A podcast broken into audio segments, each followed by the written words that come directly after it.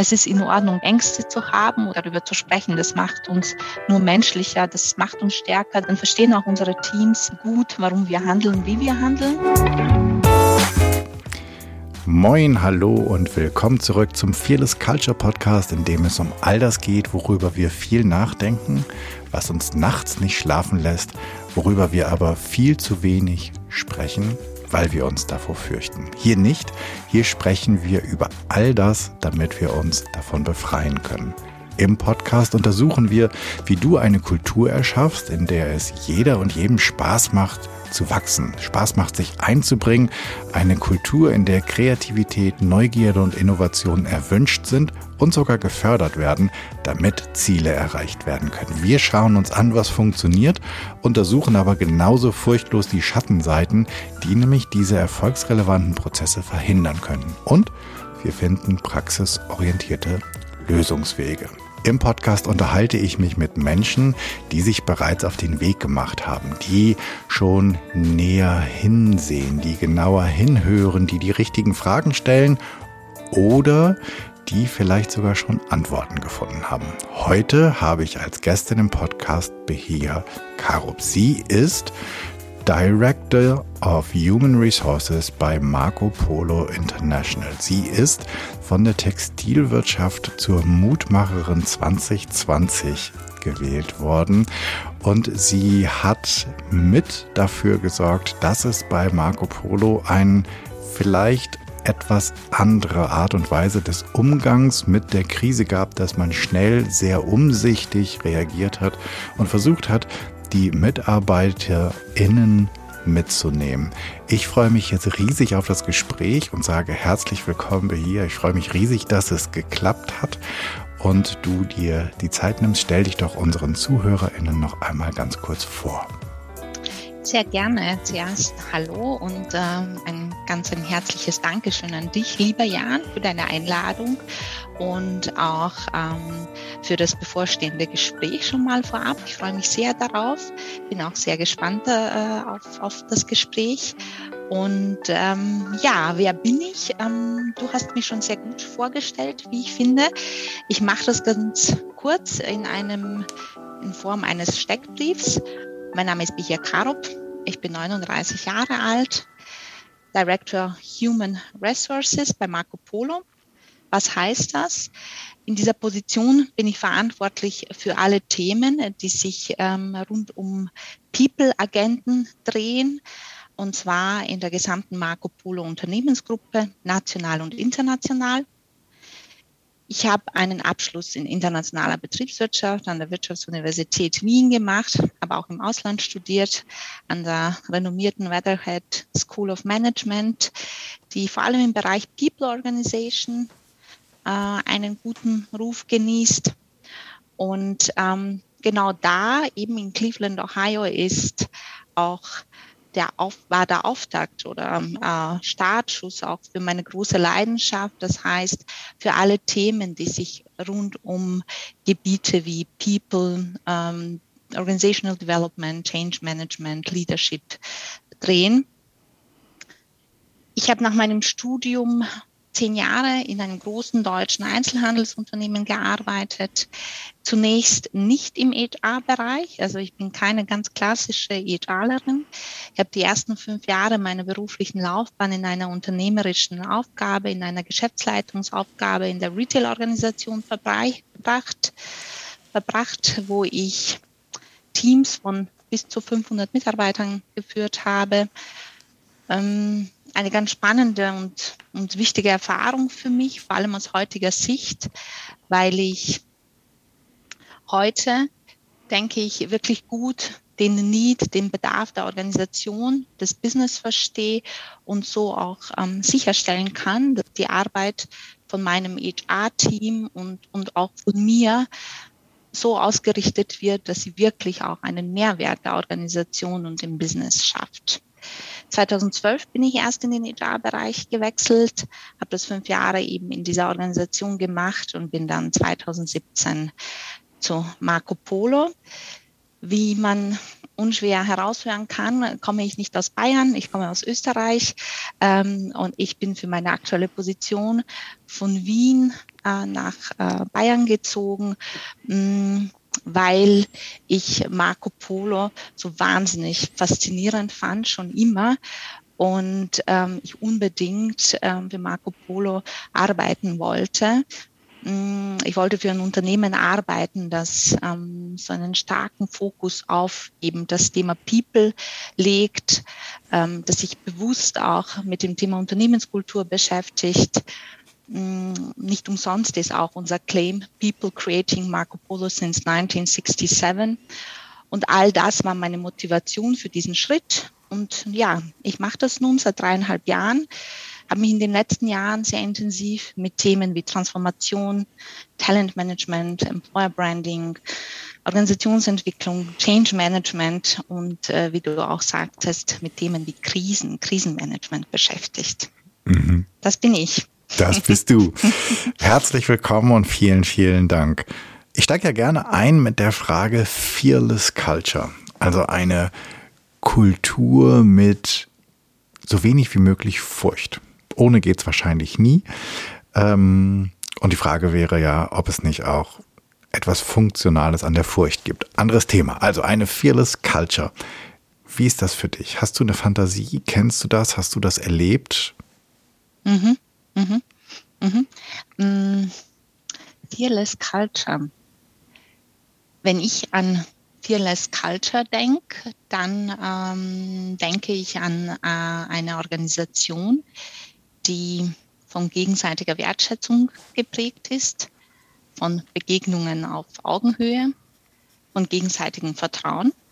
Vertrauen ist die Basis.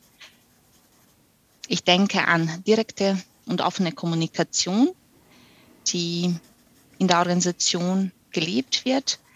Hier ist es, glaube ich, wichtig auch, dass diese direkte und offene Kommunikation in beide Richtungen oder in alle Richtungen gelebt wird.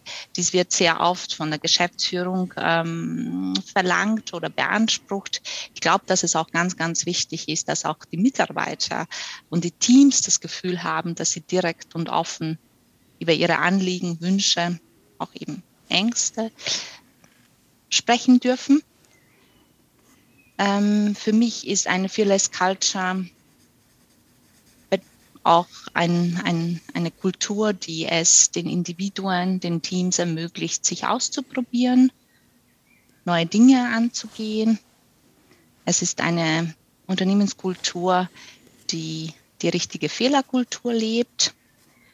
Ich sage bewusst die richtige Fehlerkultur, weil ich äh, einfach die Erfahrung gemacht habe, dass dieser Begriff oft auch missverständlich genutzt wird. Das heißt, Fehlerkultur bedeutet für mich, ähm, dass Fehler als Lernpotenzial angesehen werden und nicht ignoriert werden. Fearless Culture steht für mich auch ähm, ganz klar für Wachstum, für Dynamik, für Innovation, für Kreativität. Also hat auch etwas wirklich stark Positives, Wachsendes. Und wenn ich sage Wachstum, dann meine ich auch nicht nur Wachstum der Organisation, sondern in einer Fearless Culture ist durch all das, was ich beschrieben habe, möglich, dass sich jedes Individuum entsprechend weiterentwickelt und eben auch wächst. Und Furchtlosigkeit an sich ist für mich sehr engmaschig mit dem Begriff Mut verbunden. Die sind vielleicht auch miteinander verwoben. Mhm. Genau, das wäre so meine Definition. Das wäre deine Definition. Ähm, Mitarbeitern auch erlauben, offen und ehrlich zu kommunizieren, auch Ängste mhm. auszudrücken. Da sind wir mitten im Thema Mut machen. Du als eine der Mutmacherinnen ähm, 2020. Und du hast bestimmt nicht damit aufgehört, so wie ich dich kennenlernen durfte, ähm, Mut, Mut zu machen. Ähm, wie stellt ihr das gerade in diesem vergangenen Jahr? Denn ähm, obwohl ich fast in jedem in jeder Episode versuche, das Thema Covid rauszulassen, weil ich ja die große Hoffnung habe, dass wir irgendwann mal in einer Zeit sind, wo wir uns kaum noch daran erinnern können und es dann langweilig wäre, in jeder Episode darüber zu sprechen, ist das eine Episode, weil du, weil ihr augenscheinlich so vieles gut gemacht habt, richtig gemacht habt, wo ich explizit gerne drauf eingehen möchte. Wie, wie, wie fangt ihr Ängste auf? Wie, jetzt kommt so ein beklopptes Wort, enabled ihr MitarbeiterInnen, sich offen zu artikulieren in einer Zeit des Distancings und der geschlossenen Shops? Mhm, mh. Ich glaube, mm, all das, was wir gemacht haben und was wir auch machen und auch dieses Thema offene Kultur und offener Austausch ist Teil unserer Unternehmenskultur. Also es ist jetzt nichts Neues, das äh, in den vergangenen zwölf Monaten so entstanden ist als Projekt, als Thema, sondern das ist ein Aspekt unserer Unternehmenskultur, eine Facette unserer Unternehmenskultur, die wir schon immer versucht haben zu leben. Und je nach Situation, je nach, mh, mm, nach Bedarf setzen wir entsprechende Tools ein. Ja, ein ganz ein ähm, klassisches Beispiel, mit dem ich mich zum Beispiel heute früh beschäftigt habe, sind sogenannte Roundtables. Das ist wirklich also ein, ein, ein Thema gegriffen aus meinem heutigen Tag. Und zwar haben wir besprochen, dass wir die virtuellen, die digitalen Roundtables mit unseren Kollegen im Retail äh, fortsetzen wollen, die ja ähm, größtenteils nach wie vor teilweise oder zu Gänze in Kurzarbeit äh, verstreut in, in, zahlreichen Ländern sitzen. Und die versuchen wir auf diese Art und Weise zusammenzubringen und ihnen auch eine Plattform zu geben mit Führungskräften aus der Retail-Organisation, aber auch aus, mit Mitarbeitern aus der HR-Organisation zu sprechen. Das ist zum Beispiel ein, ein, ein ein ganz ein klassisches und beliebtes äh, Tool. Wir veranstalten für unsere Führungskräfte im Rahmen der Qualifizierungsprogramme sogenannte Kaminabende mit dem Vorstand oder auch äh, mit diversesten ähm, Direktoren, wo es erwünscht ist, dass man auch kritische Themen anspricht und wo auch kritische Themen angesprochen werden. Also daran ähm, äh, musste ich mich auch äh, gewöhnen bei Marco Polo an diese Souveränität und das Selbstbewusstsein der Mitarbeiter. Das finde ich wirklich, wirklich schön, weil diese souveränen und, und selbstbewussten Fragen, die da gestellt werden, tatsächlich ähm, einen zum, zum Nachdenken anregen.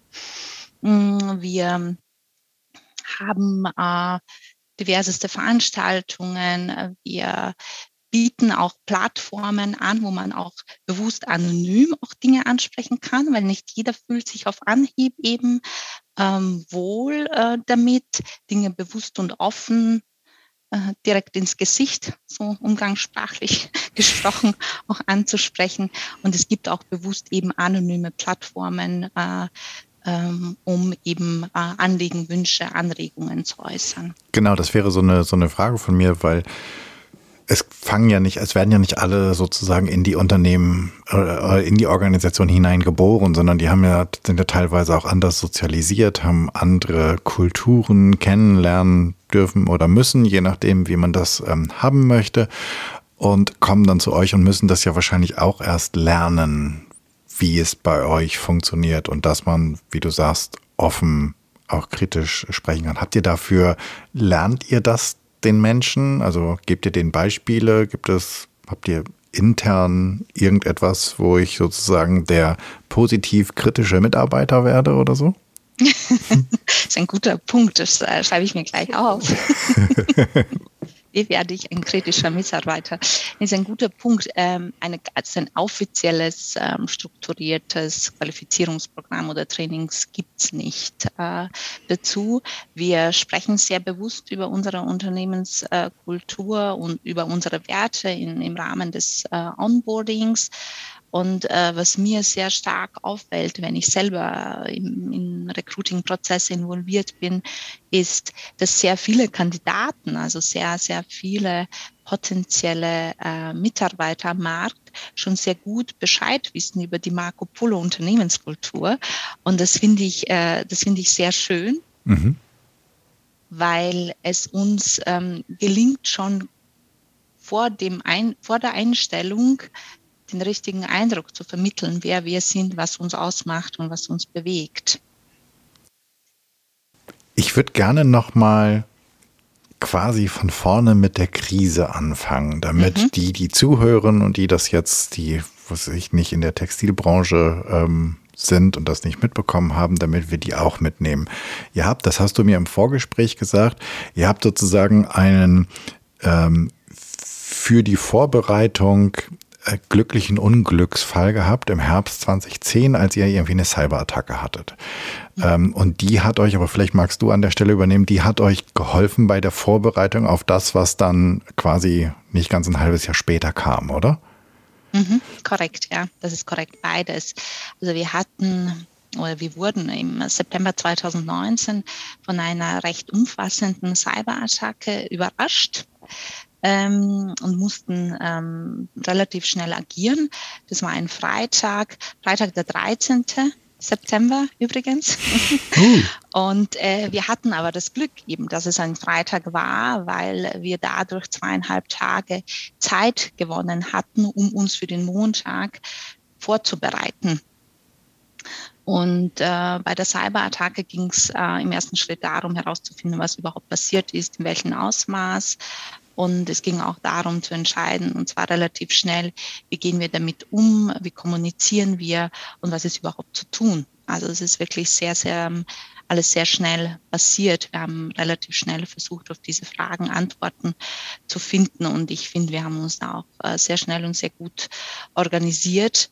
Spannend war für mich damals äh, zu sehen, wie ähm, die gesamte Organisation wahnsinnig ähm, oder noch stärker zusammengewachsen ist, weil eben so eine Bedrohung von außen kam und wie schnell vor allem wir als Organisation uns umorganisiert hatten, so dass wir plötzlich zur Gänze analog gearbeitet haben. Wir hatten von heute auf morgen keine Telefonlisten, wir hatten kein Telefon, wir hatten ähm, keine Laptops, wir, ähm, also allein die Kommunikation, das Simpelste, das Einfachste der Welt hat uns gefehlt. Ich erinnere mich an Büros, die ich nach ähm, Schreib Utensilien abgesucht habe, äh, weil die waren schlicht und einfach nicht vorhanden, weil wir schon sehr, sehr stark auf das Thema Digitalisierung ähm, ähm, getrimmt sind. Und das, das war eine sehr spannende Erfahrung für uns als Organisation ähm, und eine sehr wertvolle Erfahrung. Ich glaube, keiner von uns hätte sich gedacht, dass wir uns mit ähnlichen Themen ein halbes Jahr später wieder beschäftigen müssen. Tatsächlich ist es so, dass wir in Bezug auf das Thema Krisenmanagement an sich, in Bezug aber auch auf das Thema Digitalisierung, IT-Infrastruktur und auch in Bezug auf das Thema, wie organisiere ich mich schnell um, ähm, tolle, tolle Erfahrungen gemacht haben, wertvolle Weichen gelegt hatten, die uns letztendlich dann ähm, bei, ähm, beim Ausbruch der Covid-Pandemie stark nützlich waren. Mhm eine, eine davon war wahrscheinlich, dass ihr ganz schnell auch einen Krisenstab zusammengerufen habt, oder? Mhm. korrekt, korrekt. Ähm, also wir hatten uns schon Anfang des Jahres, das heißt im Januar, ganz äh, rudimentär mit dem Thema Corona beschäftigt, geschuldet der Tatsache, dass wir ein kleines Office in Hongkong haben. Ähm, wir haben bereits im Januar ähm, Mund-Nasenschutz organisiert, wir haben äh, Desinfektionsmittel organisiert, wir haben uns bereits gefragt, wie wird denn überhaupt Corona übertragen, das Thema Reisen äh, war auch ein Thema, aber alles, wie gesagt, wirklich äh, sehr, sehr äh, rudimentär. Mm, Im Februar, ich würde sagen so Mitte, Ende Februar, ähm, ging es dann plötzlich ähm, los äh, und zwar äh, mit einer simplen äh, Fragestellung, wie organisieren wir uns als, als, als Unternehmen, wenn, ein, wenn wir einen positiven äh, Covid-Fall am Campus in Stephanskirchen haben oder in einem unserer Retail-Stores. Das war so die zentrale Fragestellung, geschuldet ähm, der Tatsache, dass äh, in, in, in, der Nähe äh, Covid in einem Unternehmen ausgebrochen ist. Und das war der Start, so ist es losgegangen und irgendwie war es naheliegend, dass man dann eben in so einem Fall auch einen Rat braucht, der berät und der entscheidet.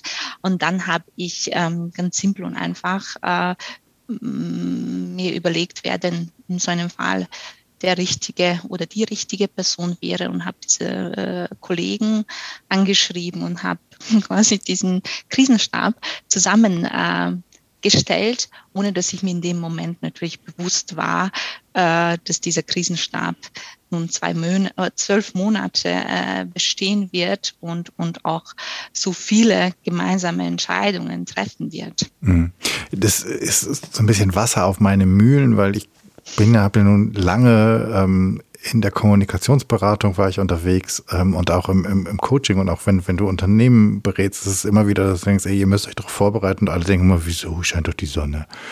Ähm, und das ist jetzt so, ich überlege gerade, ob ich das irgendwie ausdrucken lasse und irgendwie so als Flyer verteile. Es lohnt sich, Krisenstäbe präventiv da mal drüber nachzudenken, weil ich halt auch, also das ist immer gut, sozusagen ein bisschen, zumindest, man kann nicht auf alles vorbereitet sein, aber man kann sich über ein paar Sachen Gedanken machen. Was waren so die ersten, du hast die dann angeschrieben, hast gesagt, hallo, wir machen hier so, so ein Covid-Krisenrat, ich würde gern, dass du dabei bist oder ähm, und, und das sind, das ist die Agenda, wir treffen uns nächsten Dienstag um, um fünf oder wie, wie, wie stelle ich mir das vor? Genau so war das. Das war eine E-Mail. genau so war das. Das war eine E-Mail, die ich verschickt habe. Also der Krisenstab, es ist auch kein Geheimnis, wer im Krisenstab anfangs war. Wir haben nochmals die Besetzung geändert. Mm, wer im der Krisenstab in der ersten Besetzung ähm, war so zusammengestellt, dass unser C CRO und Co-CEO dabei war, CFO, COO, Kommunikationschef und ich. Ja, und ich hatte meine Kollegen angeschrieben und hatte unter anderem auch darum gebeten, dass sie mir neben der beruflichen, der dienstlichen dienstlichen Telefonnummer auch ihre private Telefonnummer zur Verfügung stellen und hatte dazu auch eine Deadline vorgegeben. äh, ich bekam wenige bis gar keine Antworten, weil einfach das Corona, das Thema Corona Mitte Februar noch nicht das Thema war. Das war einfach, äh, ja, es war ein Thema, das irgendwo in, in Asien stattgefunden hat, aber noch nicht bei uns in, in Deutschland oder in Bayern oder in Stephanskirchen. Ähm, genau so war das. Also es ist ganz, ganz simpel und, und unkompliziert. Du hast auch ähm, das erzählt in der Einleitung auch von, von, von diesem erfolgreichen Krisenmanagement. Und ich glaube, der Grund, warum es erfolgreich war, war letztendlich die Tatsache, dass es uns gelungen ist, die Organisation mitzunehmen. Aber wie das auch meistens so im Leben ist, ähm, war das nicht von Anfang an der Fall. Also wir mussten gerade eben im Februar und Anfang März, bevor der erste Lockdown kam, bevor wirklich auch dieses Thema Corona für jeden spürbar war als Individuum, wir mussten sehr viel Überzeugungsarbeit leisten und, und, und äh, haben sicherlich auch einige Diskussionen geführt, ob die Maßnahmen, die wir setzen, nun richtig sind oder nicht. Mhm. Das heißt, ihr habt quasi interne kleine Kampagne gehabt dafür. Genau, korrekt. Okay. Ähm, und dann hast du oder habt ihr in diesem, nach, nachdem deine ähm, E-Mail dann doch beantwortet wurde, irgendwann sozusagen hast du erstmal die Kollegen überzeugt, haben wir brauchen das. Und von dort aus sozusagen habt ihr das dann ähm, ins Unternehmen gebracht, getragen. Ist das Ganze, ist das Ganze sehr früh mitgetragen worden von der Geschäftsführung? Ähm, war das ein wichtiger Faktor? ganz klar, geschuldet auch der Tatsache, dass der Krisenstab hau hauptsächlich aus der Geschäftsführung, da der, der dem Vorstand bestand.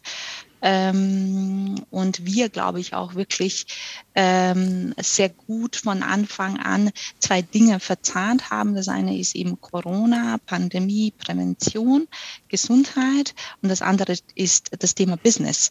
Und wir haben relativ schnell neben dem Krisenstab ein sogenanntes Business Continuity Team gegründet, das sich eben damit beschäftigt hat, mit dem Business gemeinsam Maßnahmen zu setzen, so dass eben ähm, das Business, soweit es dann möglich war, aufgrund der, der, der äh, Rahmenbedingungen, die durch die Regierung vorgegeben wurden, ähm, eben äh, weiter voranzutreiben.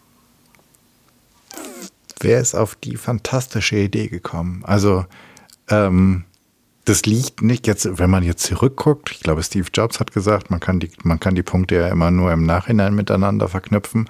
Aber wenn man da jetzt drauf guckt, dann würde man sagen, na logisch. Ähm, aber damals, wie, also hast du noch eine Idee, wie ihr darauf gekommen seid? Also, dass das miteinander zu verknüpfen und das auch sehr schnell miteinander zu verweben? Mhm, mhm. Ja, ähm, wie, das ist eine gute Frage. Mm, wir haben auch viele, viele Geschäftspartner, viele Kollegen, viele Menschen gefragt, woher wusstest du, was zu tun ist? Auch eine gute Frage. Woher weiß man das, was, was zu tun ist? Ich glaube, all das, was wir gemacht haben, ist die Summe der Ideen, der Entscheidungen und des, der, der Handlungen einer gesamten Organisation. Ja?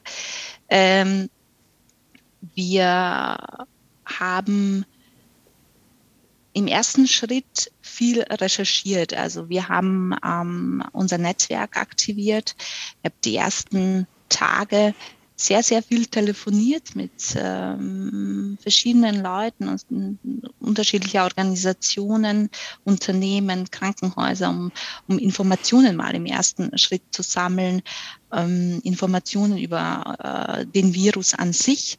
Vielleicht erinnerst du dich, im Februar wusste man relativ wenig über mhm. Corona. Wir haben zu Beginn auch alle geglaubt, dass Corona nur und ausschließlich über, ähm, über Kontakt mit anderen Menschen quasi übertragen wird. Dann irgendwann haben wir erfahren, mh, hm, funktioniert auch über Gegenstände und so weiter und so fort. Also es war ein Lernprozess, den wir alle äh, als Menschheit so ähm, gemacht haben.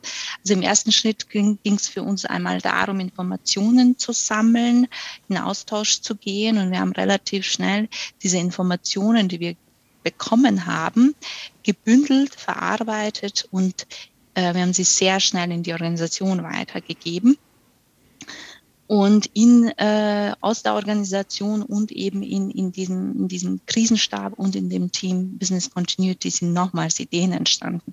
So ist, wenn du, wenn du so möchtest, auch ein Schneeballeffekt äh, entstanden. Und so haben sich die Dinge äh, ergeben. Wir haben tolle Unterlagen äh, bekommen, ähm, äh, die auch hier ganz rudimentär beschrieben haben, worum es geht. Also die, die, ähm, ich denke an eine Unterlage, die einen Sieben-Punkte-Plan äh, zur Verfügung gestellt hat, worauf Retailer zu achten haben. Ja, und jeder Punkt war mit zwei, maximal drei Sätzen beschrieben, aber es waren interessante Ideen, die uns nicht losgelassen haben und die wir weiterverfolgt haben. Und so hat das eine zum, zum anderen geführt und hat sich dann letztendlich auch ganz gut vernetzt und, gut, hat gute Ergebnisse geliefert. Und ihr habt dann ja relativ schnell, oder du und dein Team, ihr habt dann ja relativ schnell auch angefangen, euch um die Mitarbeitenden zu kümmern. Ähm, und habt auch deren Sorgen und Ängste mitgetragen. Ihr habt ein eigenes Tool gehabt dafür oder habt das wahrscheinlich immer noch. Ähm, magst du davon, also weil das klingt immer so ein bisschen wie Lehrbuchmäßig, ohne dass es gab ja keine Anleitung dafür. Deswegen finde ich, finde ich das so super spannend, ähm, dass es auf der einen Seite sehr präventiv ist, was, äh, was die, den Krankheitserreger angeht, auf der anderen Seite aber ihr trotzdem versucht habt, das sehr schlau, das Geschäft mitzunehmen. Und jetzt der dritte Faktor, also bis dahin haben vielleicht noch einige gedacht. Und jetzt kommt der dritte Faktor, jetzt hast du auch noch die ganzen Leute mitgenommen. Und es mhm. war, und es ist nicht so, ja, und dann müssen wir noch an die Leute denken, sagte jemand drei Minuten vor Schluss, sondern ähm, anscheinend ist das ja irgendwas, was bei euch mitgedacht wird, als was mhm. automatisch mhm. irgendwie mitgeht. Und das finde ich, ähm, ja fast beängstigend, ähm, sozusagen, wie, wie gut das bei euch funktioniert. Erzähl mal, dass, dass da draußen all die, die jetzt zuhören und denken so, ja, ja, ja, ja, ähm, dass man lernen kann. Also, dass, dass, dass wir sozusagen lernen können, wie wir Organisationen so fit machen können. Mhm. Mhm. Ja, also Gott sei Dank ist uns das nicht drei Minuten vom Schluss eingefallen, sondern äh, gleich zu Beginn. Also im, ähm, es war, es, es, lag auf der Hand, dass ähm, dass es wichtig ist, dass wir uns um die, um die Menschen äh, kümmern, um, um ähm, in, in erster Linie um unsere eigenen Mitarbeiter, aber vielleicht darf ich auch ergänzen, dass wir die Maßnahmen, die wir gesetzt haben, die sehr stark auf, auf unternehmerischen Geschick, aber auch eben auf Menschlichkeit basieren. Diese Maßnahmen haben wir auch nach außen gegenüber unseren Lieferanten, Kunden, gegenüber unseren äh, Geschäftspartnern gesetzt, äh, Institutionen im Landkreis Rosenheim etc. Mhm es für mich lag das irgendwie auf der Hand, äh, vielleicht aber auch, weil ich als Mensch, als Individuum äh, auch äh, Corona erlebt habe. Ähm, ich, äh, wir saßen alle plötzlich ähm, und mit alle meine ich 2000 Mitarbeiter in Isolation in unserem Haushalt. Ähm, ich persönlich hatte noch das Glück, dass ich eben äh, sehr gefordert war in meinem, meinem Job und äh, Corona ähm, äh, ähm, mich intensiv beschäftigt hat. Aber viele unserer Kollegen, gerade auch ähm, unsere Kollegen, die im Retail tätig sind, die saßen von heute auf morgen zu Hause und hatten keine Tätigkeit, weil die Stores geschlossen hatten. Ja? Mm, und da hatten wir uns als HR-Organisation hineingefühlt und haben uns gedacht, okay, wir können unsere Mitarbeiter jetzt nicht sich selbst äh, überlassen ähm, und haben gesagt, jetzt ist es wichtiger denn je zu wissen, wie es ihnen geht und für sie da zu sein. Und ähm, was uns immer wichtig war äh, beim Thema Corona ist der Faktor Spaß.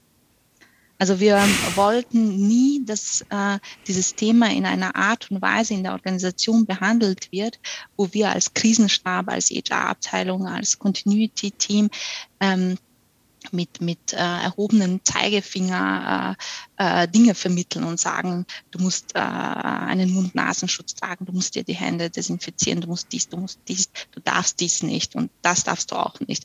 Ähm, wir haben äh, versucht, all diesen Maßnahmen auch etwas Witziges, Spaßiges zu geben. Wir haben, als es ähm, um das Thema Back to Business dann ging im Juni, haben wir Aufkleber gemacht, die wir in den Waschräumen angebracht haben ähm, und haben verschiedene äh, Songtexte rausgegriffen, die, wenn man sie gesungen hat, 30 Sekunden gedauert äh, haben, so dass man quasi dann äh, diesen Text ablesen, singen konnte und sich so lange die Hände gewaschen hat und damit sichergestellt hat, dass man gründlich die Hände gewaschen hat. Wie lustig haben, ist das denn?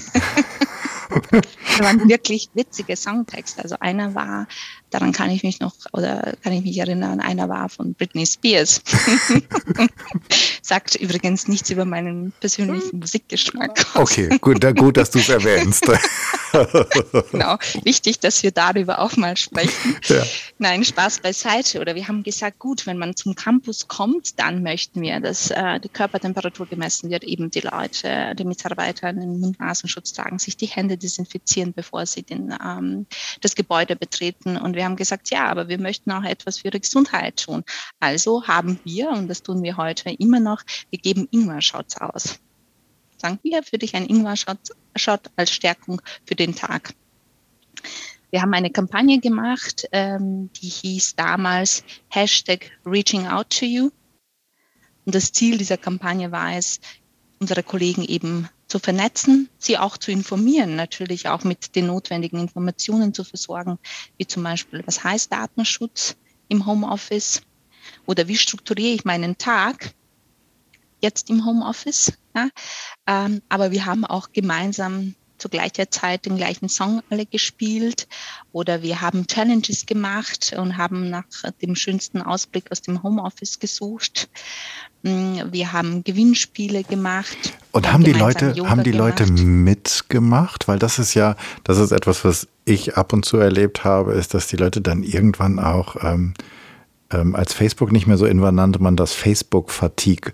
Ähm, dann so eine, so eine Challenge-Fatigue. Gab es die bei euch auch, wo die Leute gedacht haben, oh komm, nee, nicht schon wieder eine Jogginghose fotografieren? Oder war das, habt ihr sozusagen so viel lustige Songtexte verbreitet, dass die Leute einfach dachten, alles klar, da kommt ihr hier wieder mit der nächsten lustigen Idee und lass mitmachen? Mhm. Klar, das ist ein absolut berechtigter Punkt, den du ansprichst.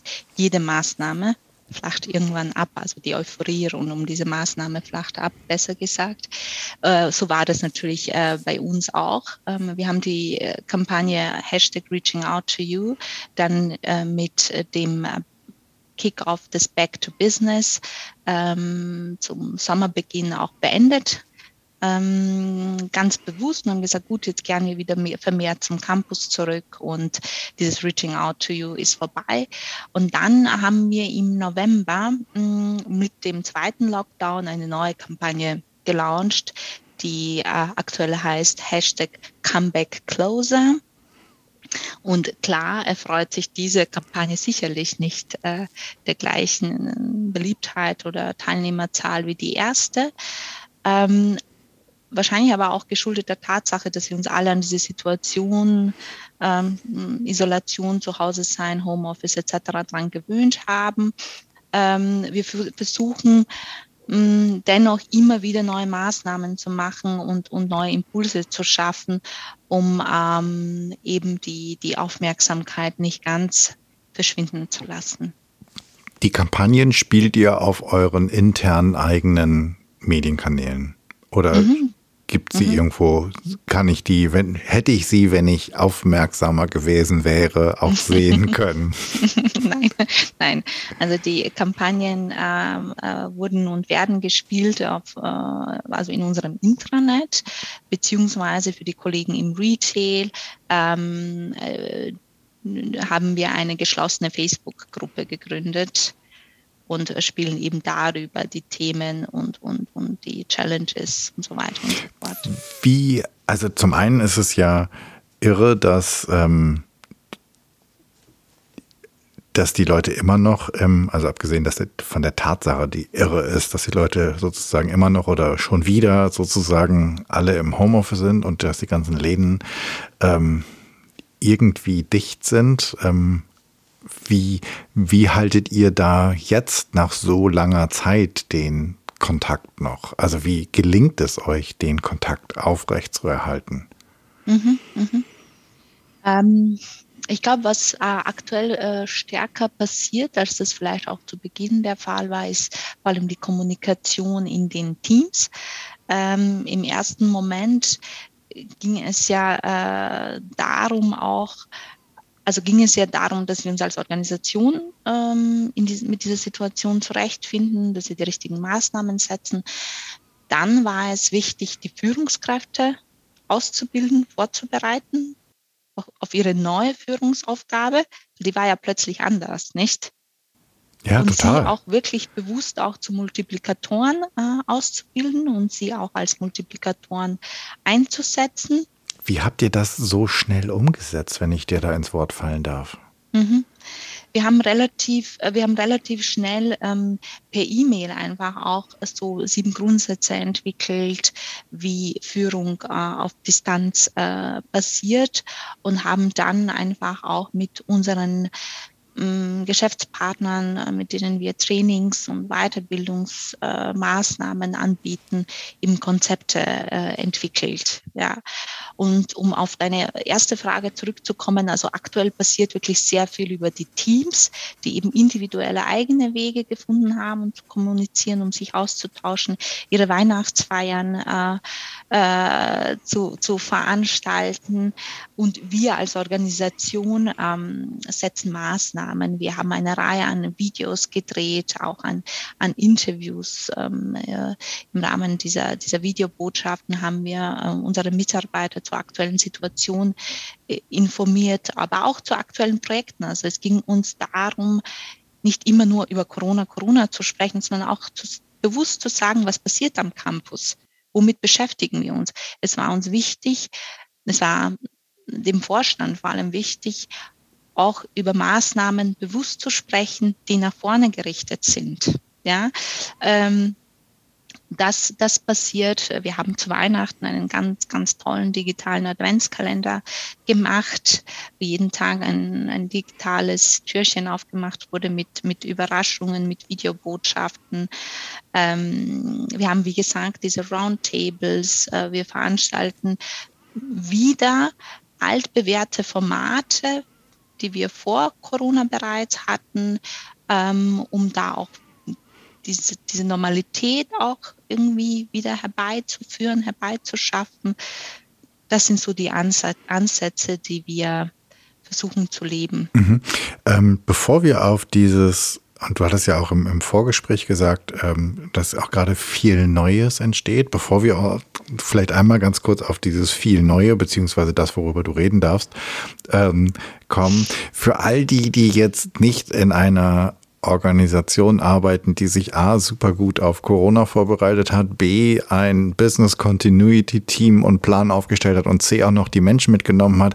Für die, die nicht über ihre Organisation als Führungskräfte ähm, ausgebildet, fortgebildet wurden, wie damit umzugehen. Was sind, was sind für dich die entscheidenden Faktoren, was eine Führungskraft heute im Homeoffice in der Distanz können muss? Hast du da, weiß ich nicht, drei, vier Sachen, wo du sagst, komm, das ist irgendwie, das, das ist unser Learning, das ist ganz wichtig?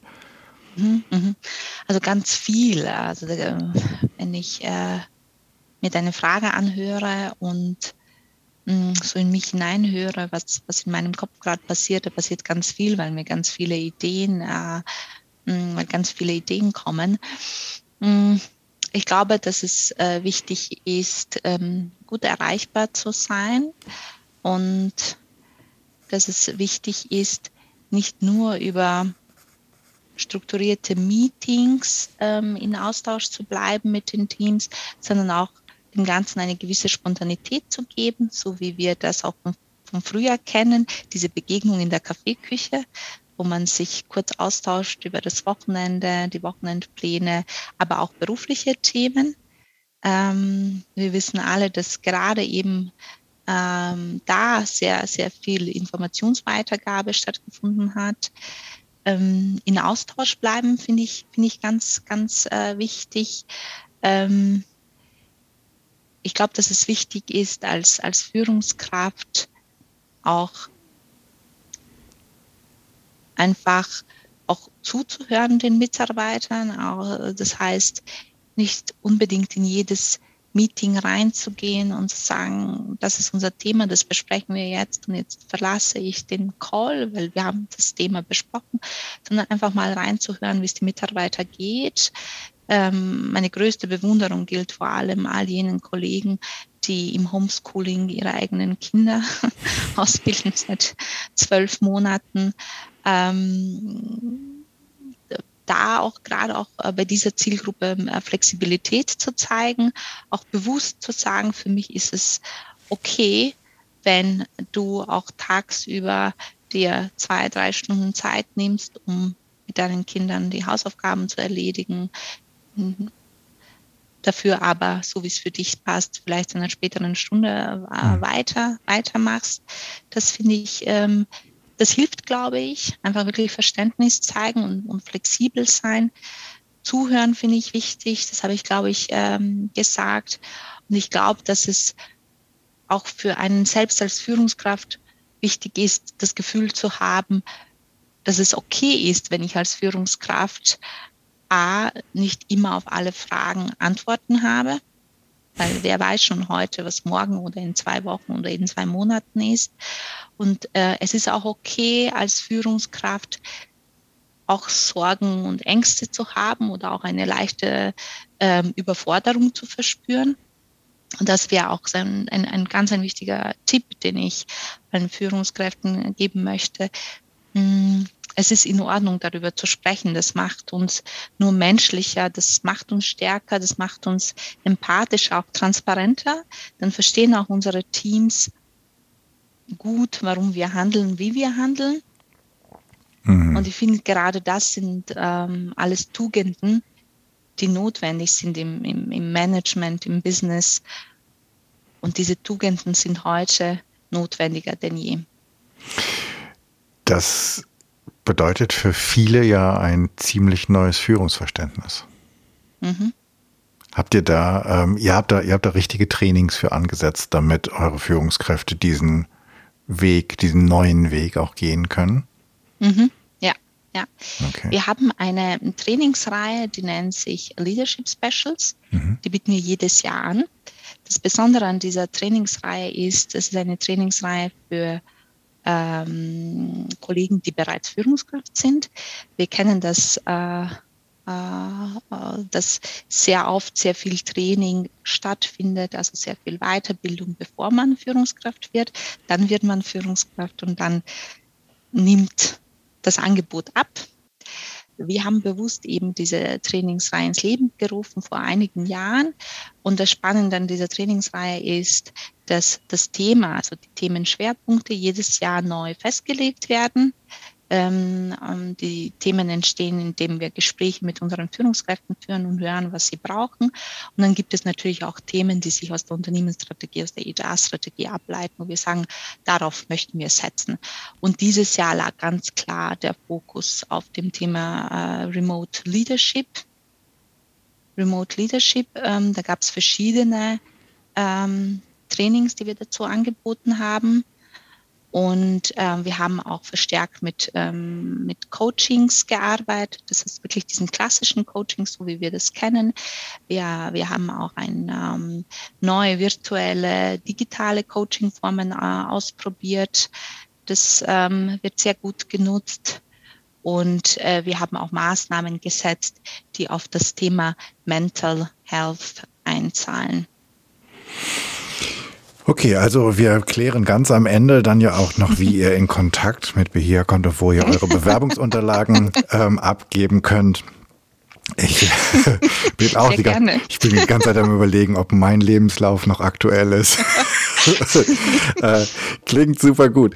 Ähm, ist das, du, du hast ja, und wir wollen jetzt definitiv keine Namen, ähm, du hast ja auch ein Ohr in die, zumindest in die eigene Branche.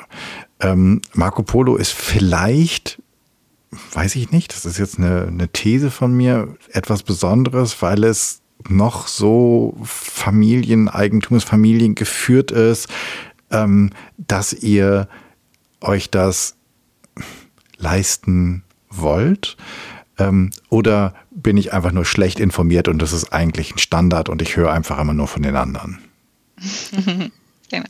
Also eins ist klar, Marco Polo ist toll, aber Marco Polo ist nicht perfekt. Ja, ähm, und vielleicht ist es auch genau diese Nicht-Perfektion, die uns so, so äh, sympathisch, offen oder was auch immer äh, macht. Mm, ich finde es auf jeden Fall sehr, sehr sympathisch und sehr bereichernd. Ähm,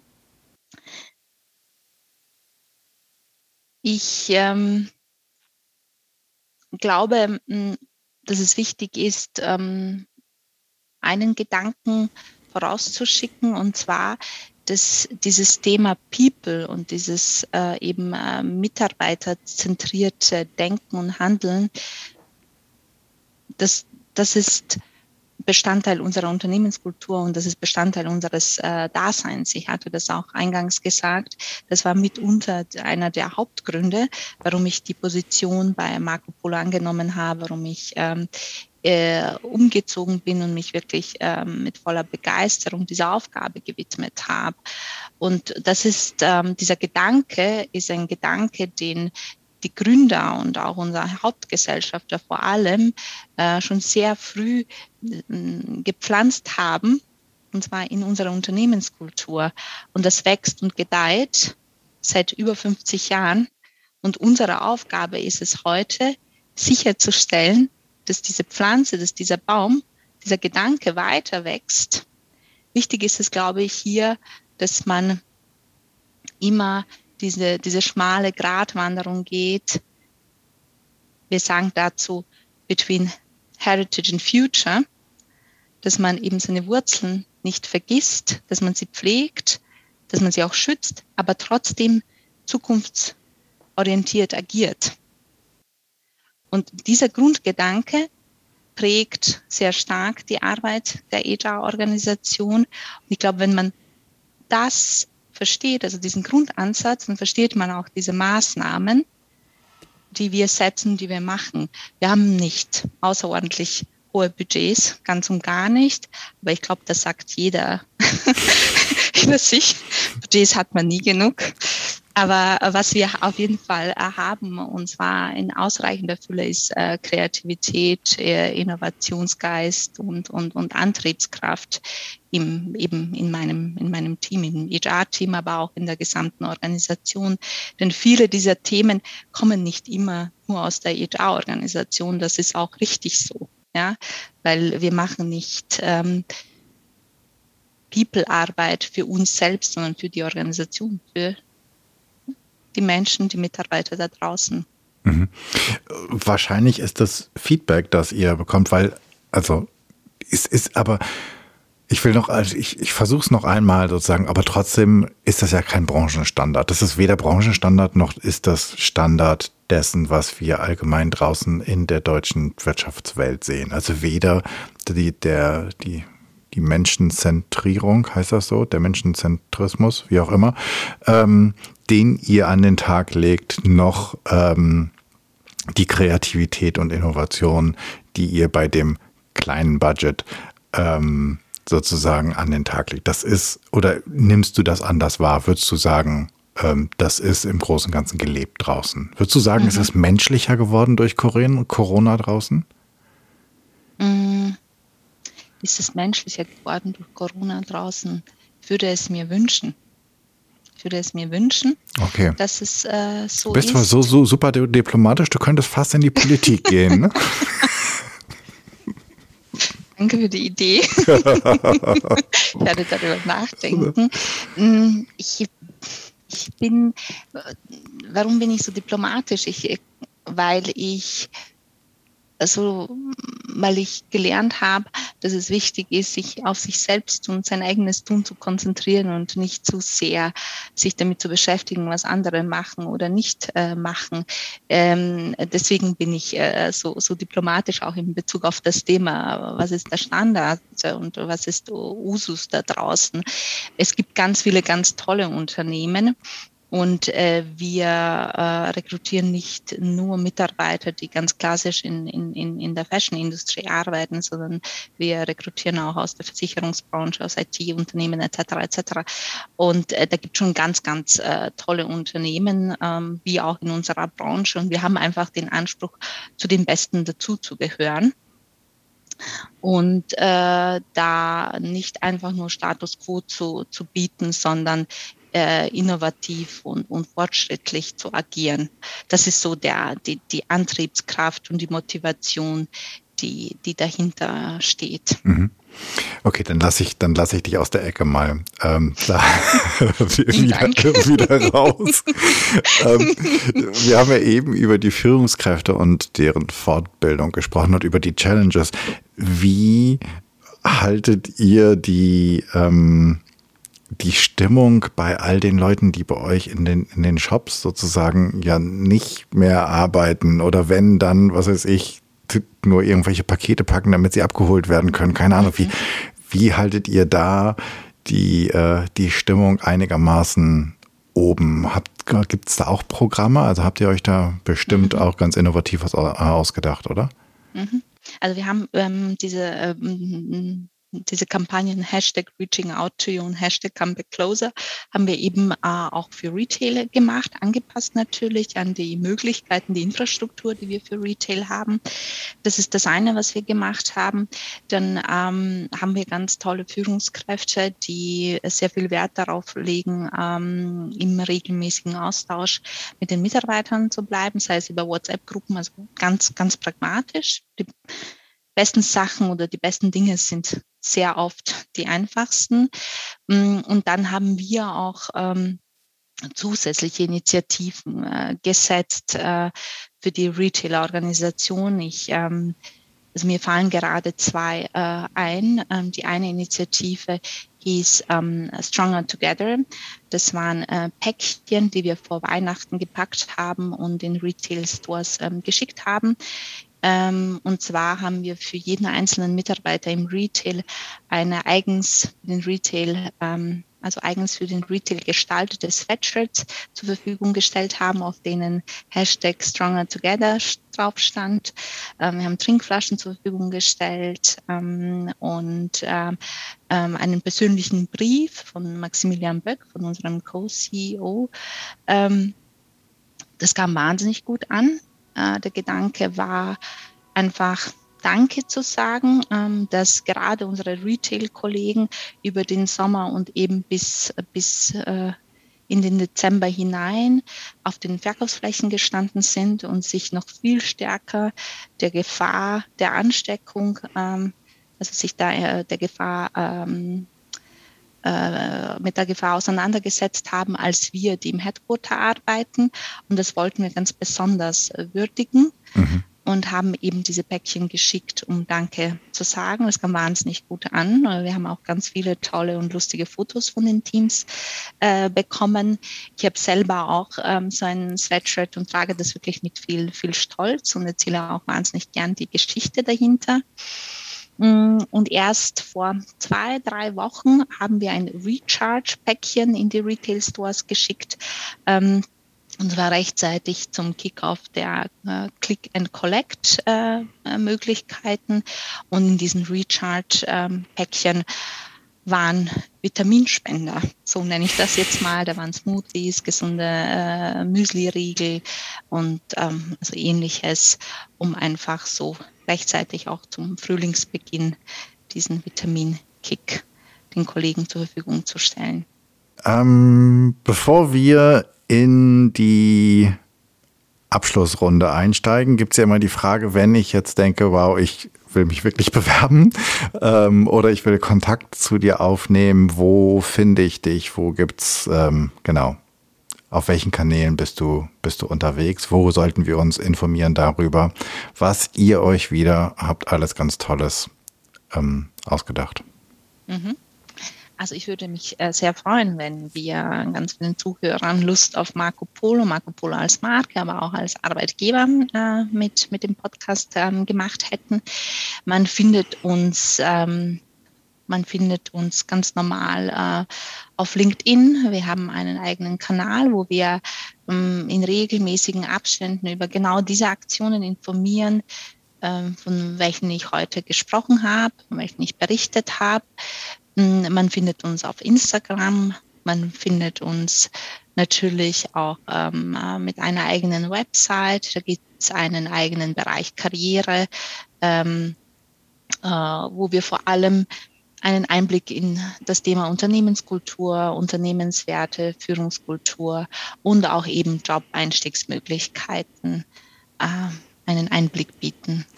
Das packen wir alles in die Shownotes. Und ich kann mir gut vorstellen, also ich kann mich ja daran erinnern, als ich klein war, war so, dass ähm, es war nicht ganz günstig, das Marco Polo Sweatshirt damals so in meiner Teenie-Zeit, aber ich habe es mit ziemlich viel Stolz getragen. Ich habe das heute nicht mehr. Ich würde es glatt rausholen ähm, und nochmal anziehen. Äh, ich glaube, du hast wirklich mit dem, was du heute erzählt hast, ähm, eine sehr gut Werbung gemacht für, für die Organ, für eine tolle Organisation.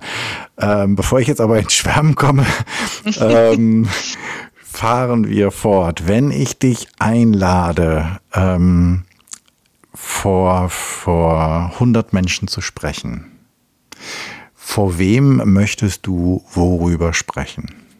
Also ich würde gern äh, vor Jugendlichen sprechen wollen äh, mit sozial äh, benachteiligtem Hintergrund. Und zwar jenen, die kein Netzwerk haben und ähm, die vielleicht auch nicht das, das finanzielle, das notwendige finanzielle Polster haben und die auch äh, wenig bis kaum eine Stimme in der Gesellschaft haben. Ähm, ich würde gern vor Jugendlichen sprechen wollen, die in dem Glauben aufwachsen, dass sie es sowieso zu nichts im Leben bringen werden, weil sie eben in dem Umfeld ähm, aufwachsen, in dem sie aufwachsen. Ähm, weil uns das einfach die, die heutige Gesellschaft ähm, so suggeriert, nicht? Ähm, die heutige Gesellschaft suggeriert, dass man in eine Gesellschaftsschicht reingeboren wird und dass es wahnsinnig schwer ist, aus dieser Gesellschaftsschicht rauszukommen. Ich habe erst letztens eine Studie der, der OECD gelesen, die besagt, dass es in Deutschland bis zu sechs Generationen dauert, bis sich ein ähm, Nachfahren eines Niedrigverdieners in die Mittelschicht vorkämpft. Wow. Ja, das war auch meine Reaktion. Und ich finde, das ist ganz schön, das ist ganz schön lange. Und ähm, jetzt stellt sich die Frage, warum ich, äh, warum ich äh, vor, vor dieser Zielgruppe sprechen möchte. Ich möchte vor dieser Zielgruppe sprechen aus zwei Gründen. Einmal, weil ich ihnen wirklich gerne Mut machen möchte, ähm, weil ich sie gerne ermutigen möchte, mh, hm, mit Neugier, mit Offenheit, mit Ambition, aber auch mit Fleiß. Fleiß ist natürlich auch ganz wichtig, ihre, ihre, ihre, ihre hm, Ziele zu verfolgen, sich mit Zielen und Träumen zu beschäftigen, ganz bewusst, to dream big. Ja. Ich möchte mich gerne dieser, dieser Zielgruppe auch, auch widmen, weil ich einfach glaube, dass sonst zu viel Potenzial in der Gesellschaft brach liegt und das ist nun wirklich schade. Ja, das wäre schön. Ähm, ich muss diese Bühne bauen, ganz dringend. Hast du für uns einen Medientipp, egal ob Buch, Fernsehserie, Doku oder andere Podcasts, irgendetwas, was wir ähm, lesen, hören oder sehen sollten? Mhm. mhm. Ich bin da ganz, ganz klassisch äh, unterwegs. Also ich lese sehr viel und ich lese tatsächlich auch äh, Bücher und zwar richtige Bücher. Für mich ist diese Haptik und auch der Geruch eines Buchs ganz, ganz äh, wichtig. Und ich ähm, habe es geliebt, äh, vor Corona stundenlang in einer Buchhandlung zu sitzen und nach dem richtigen Buch für mich zu suchen. Ähm, und tatsächlich ist es herausfordernd, ähm, ein, zwei oder drei Bücher herauszugreifen. Dennoch ähm, möchte ich es versuchen. Ähm, das erste Buch, das mir in den Sinn kommt, ähm, ist das Buch Becoming von Michelle Obama. Ähm, ich weiß nicht, ob du das Gefühl kennst, wenn man ein Buch liest und am Ende ganz traurig ist, dass es zu Ende geht und sich wirklich ganz stark wünscht, dass es eine Fortsetzung gibt. Mhm. Und äh, so ging es mir mit diesem Buch. Ich fand das ganz, ganz toll, ganz spannend und ganz ähm, inspirierend. Und der Grund, warum ich es empfehle, also oder die Gründe, es gibt eigentlich zwei wesentliche. Einmal ähm, passt es ganz gut ähm, zu der Frage davor. Ich finde, sie ist jemand, der uns ganz klar vermittelt und vorlebt, dass es egal ist, in welcher Familie, in welchem Land, in welchem Stadtteil, in welcher Gesellschaftsschicht wir reingeboren wurden, das ähm, Einzige, das letztendlich entscheidend ist, ist, ähm, was wir aus unseren Möglichkeiten machen, aus den Begegnungen, die sich uns bieten. Das ist der eine Grund. Und der zweite ist, ähm, ich finde es so toll, wie sie mit der ganzen Kritik umgegangen ist, die man ihr entgegengebracht hat, vor allem während des ersten Wahlkampfs. Äh, ich finde es ähm, toll, wie sie aus der Kritik Learnings für sich gezogen hat und, und auch eben ihre Vorgehensweise angepasst hat, weil ich auch der Meinung bin, dass in jedem Feedback, in jeder Kritik ein Körnchen Wahrheit äh, steckt und aus eigener Erfahrung weiß ich, dass es nicht immer einfach ist, das anzunehmen, aber es ist sehr wichtig und letztendlich auch förderlich. Genau, das ist so das, das eine Buch, das ich wirklich äh, sehr gut empfehlen kann. Ein zweites Buch ist ähm, das Buch Das neue Land von der Verena Pauster. Äh, das letztes Jahr erschienen ist. Ähm, ich finde sie als Person sehr faszinierend. Sie ist für mich auch eine Mutmacherin, jemand, der gestalten, der machen äh, möchte, der uns auffordert, auch etwas zu tun. Sie ist bekannt aus der Gründerszene, steht sehr stark in Verbindung mit dem Begriff äh, digitale Bildung. Das Spannende an dem Buch ist auch, dass es in, in Form einer Rede geschrieben ist. Ich finde, äh, es ist ein wirklich kurzweiliges und sehr, sehr klug und erfrischend geschriebenes Buch. Und ähm, ja, es, es, ist, es inspiriert, es sind viele interessante Gedanken, die inspirieren und zum Nachdenken anregen, sei es für uns als privates Individuum oder auch als, als Professional.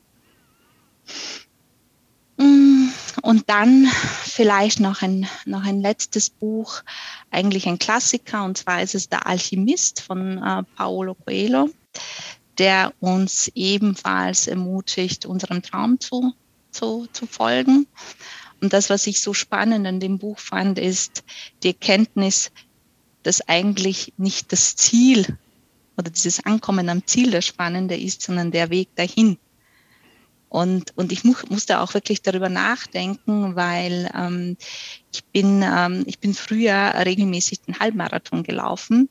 Und wenn ich heute von diesen Erfahrungen äh, spreche, erzähle ich immer vom Lauf an sich, von den einzelnen Etappen, von dem, was ich beobachtet habe, von den Menschen, die mir begegnet sind, mit denen ich mich auch unterhalten habe. Ähm, ich erzähle nie vom Hineinlaufen in die Zielgerade. Und das finde ich ist auch so ein äh, spannender Gedanke, den ich gerne äh, mitgeben möchte. Einfach den Weg mehr in den Fokus zu nehmen und, und, und auch bewusst wahrzunehmen, welche Möglichkeiten, Ideen, Menschen etc. einem da über den Weg laufen. Sehr schön. Jetzt hast du nicht nur für das Unternehmen, sondern auch für drei Bücher ähm, uns sehr motiviert, die ähm, entweder zum ersten Mal oder erneut nochmal zur Hand zu nehmen. Vielen Dank dafür. Ähm, die allerletzte Frage und damit kommen wir dann auch schon zum Schluss dieser Episode. Was sollen wir in der nächsten Woche anders machen? Was sollen wir neu machen? Was, äh, wozu möchtest du uns anregen? Mhm. Die Antwort ist ganz simpel und ganz kurz. Einfach etwas Neues machen. Wir sollten uns die Frage stellen, wann habe ich das letzte Mal wirklich etwas Neues gemacht? Ich habe das mal gemacht. Ich habe mir vor einigen Jahren vorgenommen, jeden Monat eine ganz neue Erfahrung zu machen. Etwas, das ich noch nie gemacht habe zuvor und auch Dinge, die nicht so naheliegend sind. Hast du ein Beispiel? Hatte, mh, mm, also das simpelste Beispiel ist neue Sportarten erlernen, zu einem für mich ganz neu zu einem Eishockeyspiel gehen. und interessant äh, war auch, wie sich das dann weiter äh, ausgewirkt hat auf mein Leben. Ich, äh, jeder, der in, in seinem gewohnten Umfeld ist, geht wahrscheinlich jeden Tag den gleichen Weg zum Lieblingsbäcker, ins Büro, zum Fitnessstudio. Und ich habe dann wirklich einfach versucht, ganz bewusst auch versucht, neue Wege zu gehen, neue Gassen in Wien zu nehmen und so einfach diese normalen alltäglichen Dinge anders und neu zu erleben. Okay, dann haben wir alle was vor für den kommenden Monat. Beja, vielen, vielen Dank für die ganz vielen Inspirationen und Insights ähm, und auch die Learnings, die du mit uns geteilt hast. Ähm, ich gehe super bereichert aus diesem Interview und ähm, danke dir ganz herzlich dafür. Vielen Dank. Ich sage danke, vielen Dank für das sehr angenehme, sehr lustige und für mich auch sehr inspirierende Gespräch. Hat mich wirklich sehr gefreut. Vielen Dank nochmals für deine Einladung. Das war's. Ich danke dir fürs Zuhören und ich hoffe, es hat dir gefallen. Es hat dich neugierig gemacht und dich vielleicht einmal darüber inspiriert, wie du die Dinge miteinander verknüpfen kannst und wie du vielleicht die Menschen, die People mehr ins Zentrum des Geschehen rückst. Zumindest in deinem Team. Ich hoffe, es hat dich auch dazu angeregt, darüber nachzudenken, wie du furchtloser wirst, wie du eine fearless Culture erschaffen kannst. Ich freue mich über dein Feedback und Ideen, was ich noch machen könnte, was ich besser machen könnte. Für mich ist dieser Podcast ein Herzensthema und dein Feedback bedeutet mir sehr viel. Wenn du ein Thema hast, von dem du meinst, darüber müsste mal gesprochen werden oder du bist eine gute Ansprechpartnerin, oder du kennst eine oder einen, dann schreib mir doch bitte an podcast.janschleifer.com. Abonniere den Podcast, wo auch immer du am allerliebsten Podcast hörst und bitte hinterlass mir bei iTunes deine 5-Sterne-Rezension, denn damit wird der Kreis derer, die diesen Podcast hören können, größer und wir können alle zusammen etwas verändern. Ich hoffe, du bist bei der nächsten Episode wieder dabei. Bis dahin, sei furchtlos, dein Jan.